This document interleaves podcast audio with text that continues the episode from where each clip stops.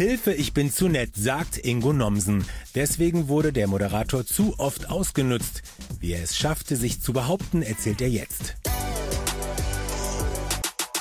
Moderator Ingo Nomsen will raus aus der Nettigkeitsfalle. Dabei hat ihn doch genau dieses Image erfolgreich gemacht, oder Ingo? Ja, ich will vor allem wieder ein bisschen netter zu mir selbst sein. Das war, glaube ich, der Stein des Anstoßes bei mir selber, wo ich gemerkt habe, diese ganzen negativen Gefühle, die ich am Anfang gar nicht einordnen konnte, die rührten alle daher, dass ich vielen Konflikten aus dem Weg ging und dann eben nur nett zu anderen und nicht mehr zu mir selbst war. Was waren das denn für Situationen, in denen du früher so nett warst? Vielleicht kannst du mal ein paar Beispiele geben. Naja, in vielen äh, Konfliktmomenten konnte ich diese Konflikte gar nicht wirklich benennen oder auch angehen, weil ich einfach gar nicht wusste, wie das geht. Ich kam aus einem sehr harmonischen Elternhaus. Bei uns war zu Hause immer Friede, Freude, Eierkuchen. Die Mantras meiner Mama waren, Kinder, wir wollen doch keinen Streit und äh, bitte schön brav sein.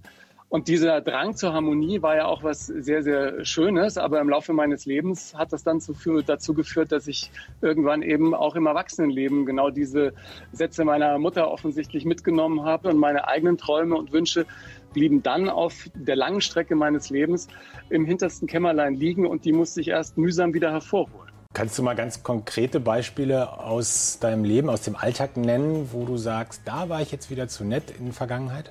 Naja, das äh, Beispiel, bei dem momentan die meisten Reaktionen auf mein Buch kommen, ist das Serrano-Schinkengate, wie ich es jetzt nur noch nenne. Da wollte ich mir nach einem schönen Feierabend, nach einer schönen Fernsehshow einfach mal wieder meinen Lieblingsschinken damals gönnen. Damals hatte ich noch Fleisch gegessen. Ging in den Supermarkt, die Verkäuferin grüßte schon am Eingang freundlich, wischte gerade äh, den Flur durch und ich ging durch den Supermarkt, schlenderte so, ich lieb Supermärkte und kam dann an der Wursttheke an und da kam just diese Verkäuferin mit dem Lappen um die Ecke, sagte, was hätten Sie denn gerne, schleuderte den Lappen in den Ausguss und ich sagte äh, Serrano. Und genau mit dieser Lappenhand nahm sie dann meinen wertvollen Serrano-Schinken, schnitt den liebevoll auf und gab ihn mir. Und ich war irgendwie sprachlos, irgendwas zu sagen. Also so ein Satz wie, ich glaube, sie waren gerade in Gedanken, der äh, Arm war doch gerade noch mit der Hand am Lappen und jetzt am Schinken. Das, das habe ich einfach nicht äh, über die Lippen gebracht. Habe es dann wortlos mitgenommen und äh, mich danach geärgert, dass ich auch in dem Moment wieder nichts gesagt habe. Das passiert mir heute nicht mehr. Was hat dann letztlich den Wandel bewirkt, dass du sagst, du bist jetzt netter zu dir selber?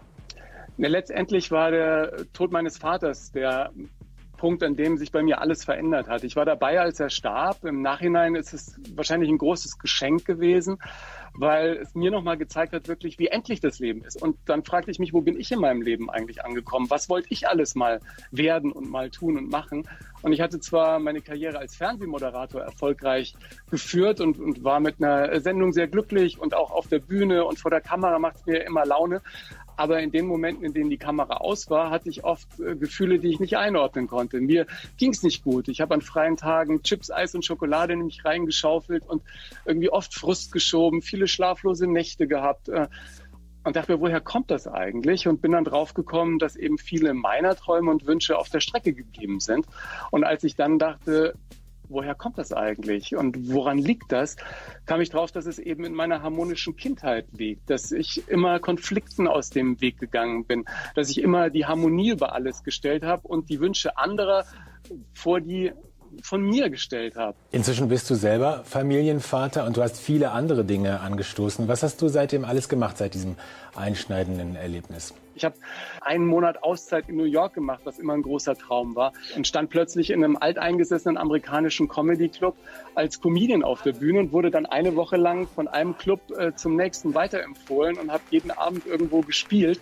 Und das war für mich so eine Erfahrung, wo ich gesagt habe, Mensch, ist unglaublich, was in einem Leben passieren kann, wenn du dich plötzlich äh, für Unplanbares öffnest und einfach mal guckst, was das Leben dir bringt. Und dann habe ich mein erstes Buch geschrieben und plötzlich kam das zweite um die Ecke.